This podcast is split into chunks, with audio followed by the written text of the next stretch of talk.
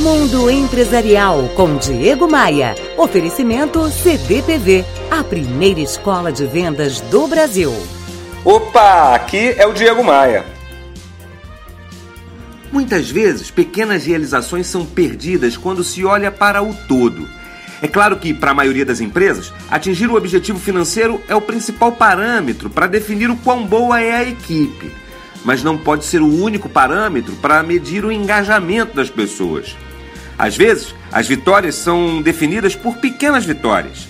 É por isso que julgo ser fundamental reconhecer os pequenos avanços, mesmo quando o resultado principal não acontece. Uma equipe de sucesso e otimista é aquela que reconhece em si os pequenos avanços e pequenas conquistas. Um elogio de cliente é sim para ser comemorado. A conclusão de um relatório sofisticado também. Você que é líder, gestor ou empresário, me responda. Em sua empresa, os seus subordinados estão habilitados a reconhecer esses pequenos avanços? Ou só há cobrança, críticas e pessimismo? Incentive seus colaboradores a reconhecer a contribuição e a perceber as pequenas coisas.